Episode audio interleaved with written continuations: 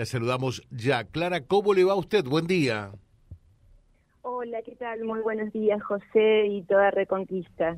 Bueno, eh, coméntenos un poquitito, prácticamente por unanimidad, la Cámara que usted integra eh, ayer eh, resolvió aprobar eh, este convenio para que Santa Fe pueda cobrar la deuda de ANSES que se venía reclamando y gestionando ya desde el gobierno anterior, ¿verdad?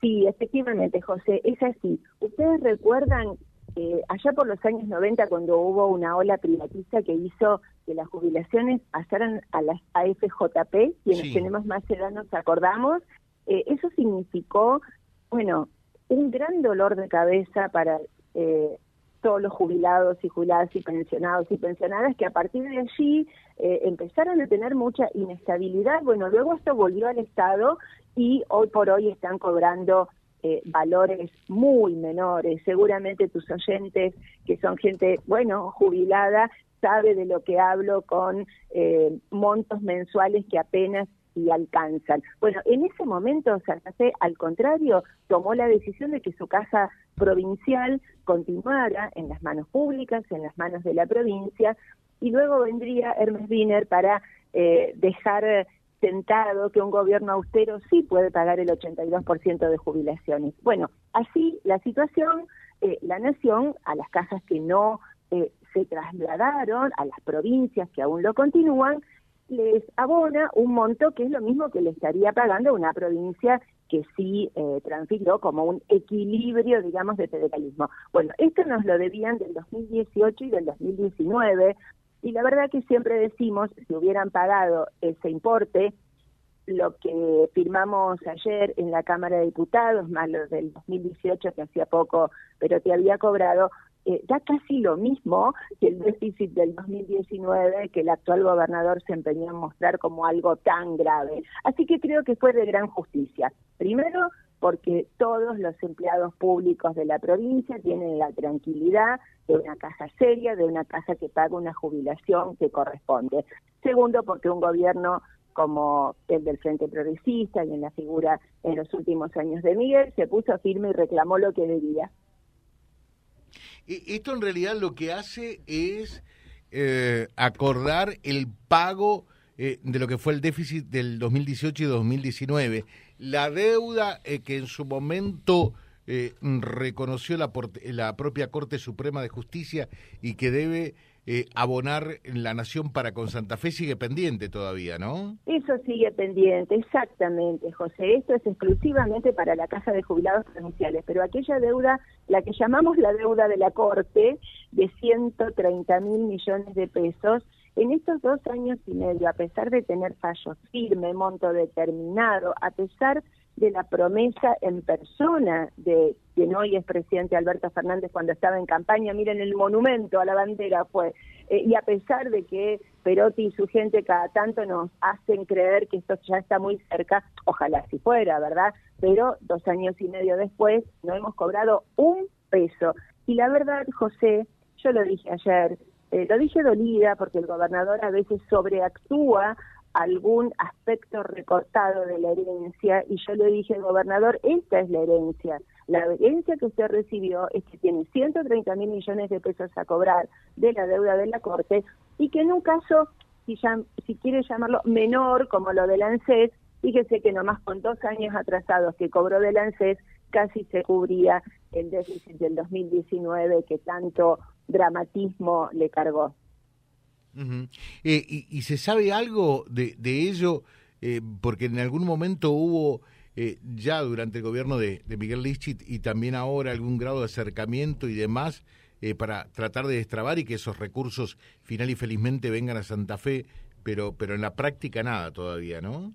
No, no, en la práctica nada. La verdad que eh, vuelvo a decirlo, en la campaña tanto el actual gobernador como el actual presidente, ambos del mismo signo político, y uno entiende que por ello tengan, en fin, una afinidad mayor, aunque no debería, porque un gobernante tiene que ser afín a toda la gente de la provincia y no solo a quien lo votó. Pero bueno, póngale que uno dijera, eh, en fin, están en sintonía con el mismo signo político, se lo va a pagar.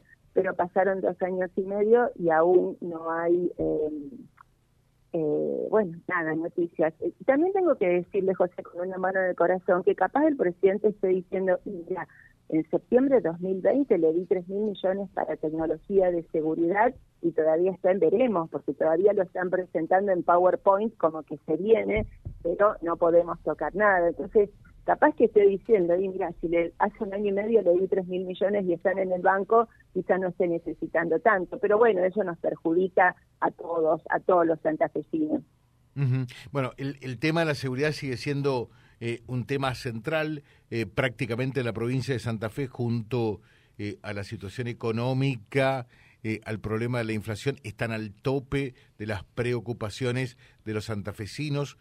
Hubo una reunión en lo que va de esta semana y, y realmente fue bastante álgida por lo visto, ¿no? Miren, fue bastante álgida y bastante pobre en términos de resolución, porque cuando uno va a una reunión, primero estuvieron ausentes tanto el gobernador como la vicegobernadora. Y la verdad que uno se pregunta, José, ¿qué tema de agenda hay más candente que haber llamado a la reunión de la Junta de Seguridad y no haber ido?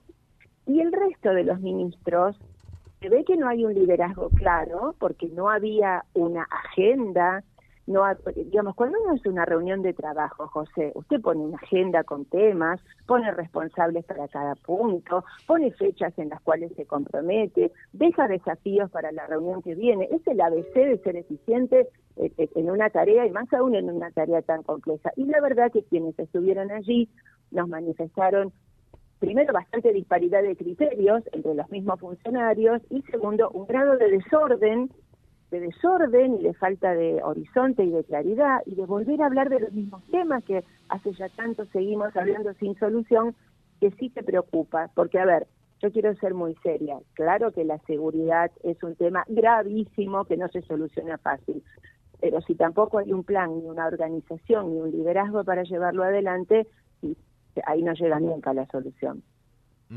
Ustedes perciben también que el tema de la seguridad o en su defecto de la inseguridad eh, y, la preocupación eh, por la inflación y por la situación económica eh, son las dos grandes preocupaciones de la población santafesina en estos momentos? Exacto, tal cual. En la situación económica pongo tanto el aumento desmedido de precios como la dificultad de tener un buen trabajo digamos que, que para mucha gente todavía está o a nivel de changa o a nivel informal o un trabajo que no tiene las ocho horas que correspondería y que hablar a lo mejor no, no pagan. Y también la cuestión, yo recorro mucho, nos reunimos con instituciones eh, de industriales, de productores, y ellos tienen también la preocupación de que, por ejemplo, no hay potencia de energía para crecer. Hay lugares de nuestra provincia que quieren ampliar industrias y no tienen la energía para hacerlo, o los combustibles están allí en un riesgo muy grande de no tenerse, o el gas. Entonces, bueno, esos son los problemas del día a día y la inseguridad, claro, ustedes saben, yo vengo de una ciudad como Rosario, y lo sufre en carne propia y con mucho dolor.